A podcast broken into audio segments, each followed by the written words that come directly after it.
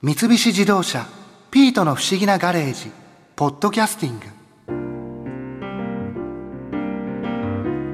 ピート N 博士のガレージに通うようになってかれこれ1年になるよな。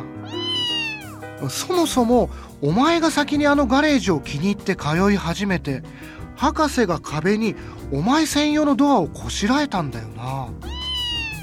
僕はお前がいつもどこに出かけているのか不思議で後をつけてあのガレージに迷い込んだんだ。博士と初めて出会った時何か外でやる遊びはやらないのかって聞かれて子供の頃ルアーフィッシングをやってましたって言ったら便利カーでいきなり霞ヶ浦に連れて行かれてそこでプロ釣り師の村田はじめさんを紹介されたんだよ。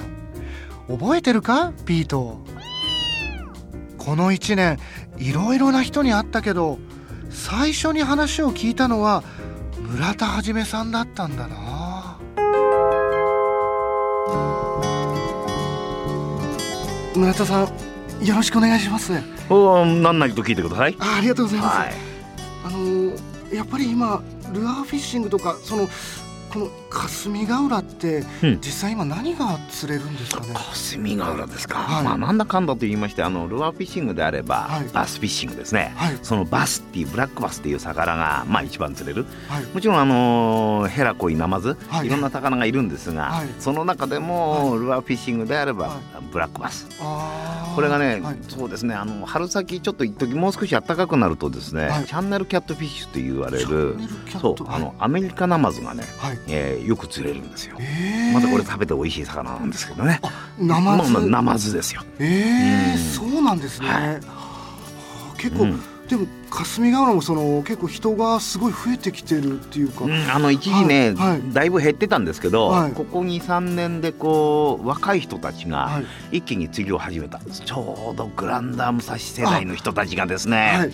今車に乗っかってきてるというような感じですよね。あじゃあ今はちょっとずつ増えてきてるってことなんですね。はい、はあえでも例えばその今霞ヶ浦ですけど、うん他にもその日本でそのルアーフィッシングのおすすめのポイントとか。そうですね。あの湖でいうと、はい。なんだかんだで霞ヶ浦と、はい。それから琵琶湖というのがはい。二分する関西だったら琵琶湖関東だったら霞ヶ浦っていうのがあるんですが、はい。まあ、実はそれだけじゃなくてバスフィッシングだけじゃなくて、シーバスフィッシングっていうのが、シーバスフィッシング。はい。要するにスズキです。あはい、はい、でこのスズキを釣るというのがすごく流行ってまして。あそうなんですね。そうこれはねなんだかんだ言いまして東京湾が世界一でございますから。あ世界一なんですね、世界一といってもスズキは日本だけですからね。ぐらいね、もちろん台湾や中国なんか行きますと、はい。ちょっと種類が違うんですけども、はい。まあ、同じスズキのはい。タイプがいたりするんですが、はい。まあ、そんな中でもね東京湾のスズキというのは数がものすごくいる名古屋とか大阪に比べてもですね、はい。まあ、非常に多くてですね、はい。九州なんかでもいろんなところにスズキがいるんですが、はい。四国にしてもそうですけど、はい。東京湾だけは別格ですね。あそんなに多いんですね、まあ、そんな関係でスズキの釣りも非常に今流行ってますね。あ。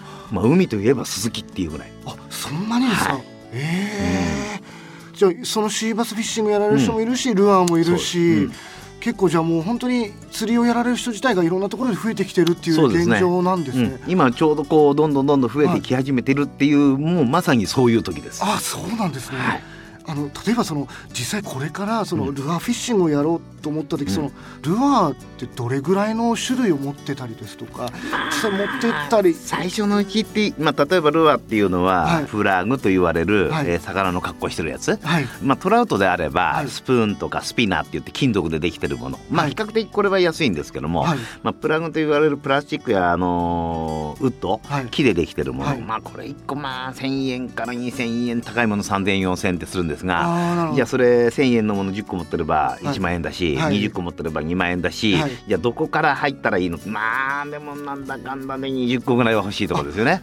やっぱそんなにそのぐらいでまたそこに今度スピナーベイトだとか、まあ、いろんなタイプがあるんですよ。水面だけで動かすトップウォータープラグや、はい。巻くと沈むはい。ミノーって言われる細い魚の形してるもの、はい。クランクベイトって言ってフグみたいな格好してるもの、はい。バイブレーションって言ってぺったんこのルアーだったり、い、ろんなルアーがある。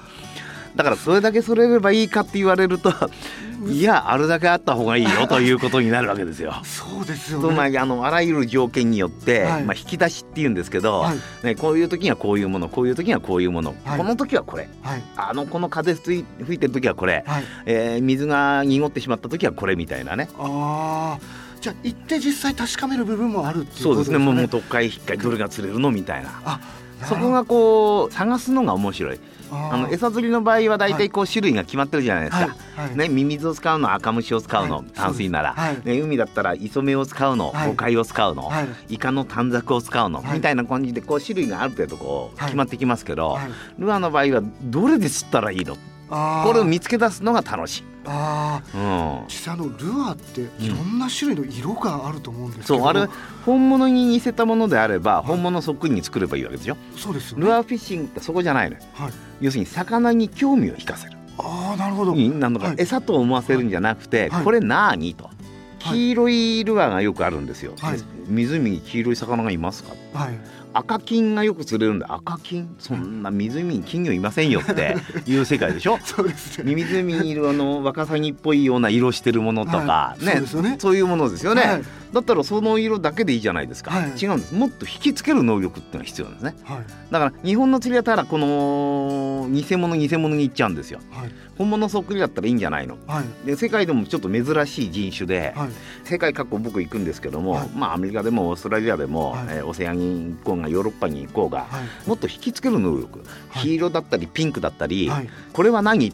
そうすると魚が寄ってくる、あそこで誘いを入れてバーンと食わせる、ああなるほど、うん、世界中の魚はピンクがお好きっていうのなんですね。ヒラマサ、カンパチ、ブリ、スズキ、はい。えーマグロ、カツオ、はい。これらの魚っていうのは、はい。大体漁師さんのあの道具がね、はい。ピンク色したタコベイトを使ったりとか、はい。湯水のって言って昔ながらの疑似絵と言われるものがちょっとピンクっぽかったり。はい。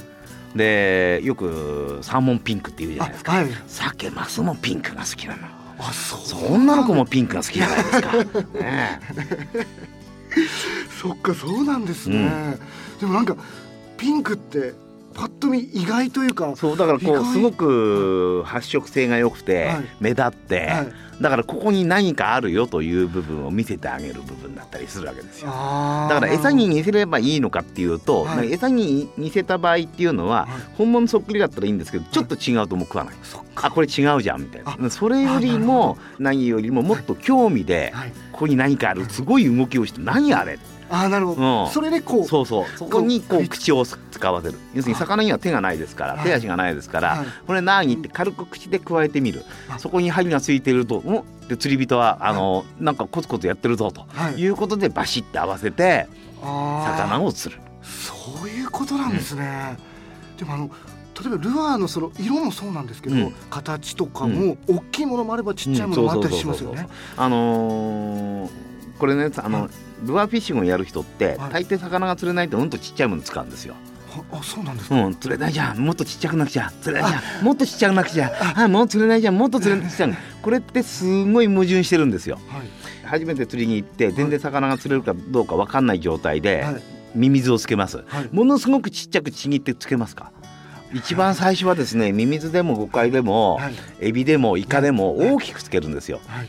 ここに餌があるよ食べに来て、はいね、でそれれで釣れますよね、はい。で釣れたらまあ半分にちぎれちゃいました、はい。でまたやったらまた釣れました、はい。またさらにちっちゃくなってきました、はい。入れ食いです。あまた釣れたまた釣れた。どんどん餌がちっちゃくなってきます。はい。最後ね針の先にしかついてません。はい。それでも食べちゃう。これは、ね、食いがいい時。はい。魚がガンガンあの釣れるような時は、はい。餌はちっちゃくても向こうから見つけてくれる。あなるほど。ところが最初からちっちゃくすると全然見つけてくれないからそういう場合には大きくつけて、はい。ここにあるよ最初はそう知らせるというか。そうそうそうそうあそそれが必要なのに、はい。ルアーフィッシャーマンは最初から小さいので行くんですよ。これねあ釣りの中で非常に矛盾した話で。そういうことなんですね。この釣りの基礎がわからないで釣りをやっちゃってる人たちがものすごく多い、そうなんですね。うん、いやいやあの釣りのプロの人たちは最初からちっちゃいの使ってますよ、はい。それはねはい。釣り道具が全然違うんですよ ね、まあ、あのブラックバスをやるのにバスボートと言われる5600万円する船に乗っかって魚群探知機にね100万円以上かけて 3D で全部見えて魚がここにいるよっていうの分かってる状態でそこでさあ食えって。そうですよね。ね、それと皆さんがやってる釣りっていうのはえいやどこにいるか分かんないわけでしょ？そうですね。全く違う釣りになるんですよ。別物ですよね。そうそれなのにねプーの真似しちゃうんですね。そこも基本的な釣り方がまず、うん。まあ、違うというかそういうことなんですね、じゃあ大きいルアーでまずうん。ここにいるまよというずいるよ。でそれでいるのが分かって食いつけなかったらそこで小さくしてあげるとかね。なるほど。徐々に変えていく、うんっていうことなんですね。最初からもうもうもうこれは無理今魚すれてるから、はい。全然みんながみんなやった後だからい。これ無理無理って最初からちっちゃいのにしちゃうんですよ。引ー。きつける能力がないから。そういうことなんですね、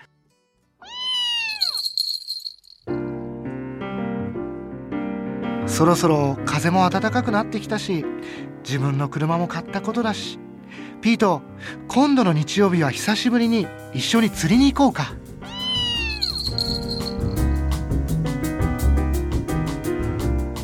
三菱自動車ピートの不思議なガレージポッドキャスティング。このお話はドライブアットアース三菱自動車がお送りしました。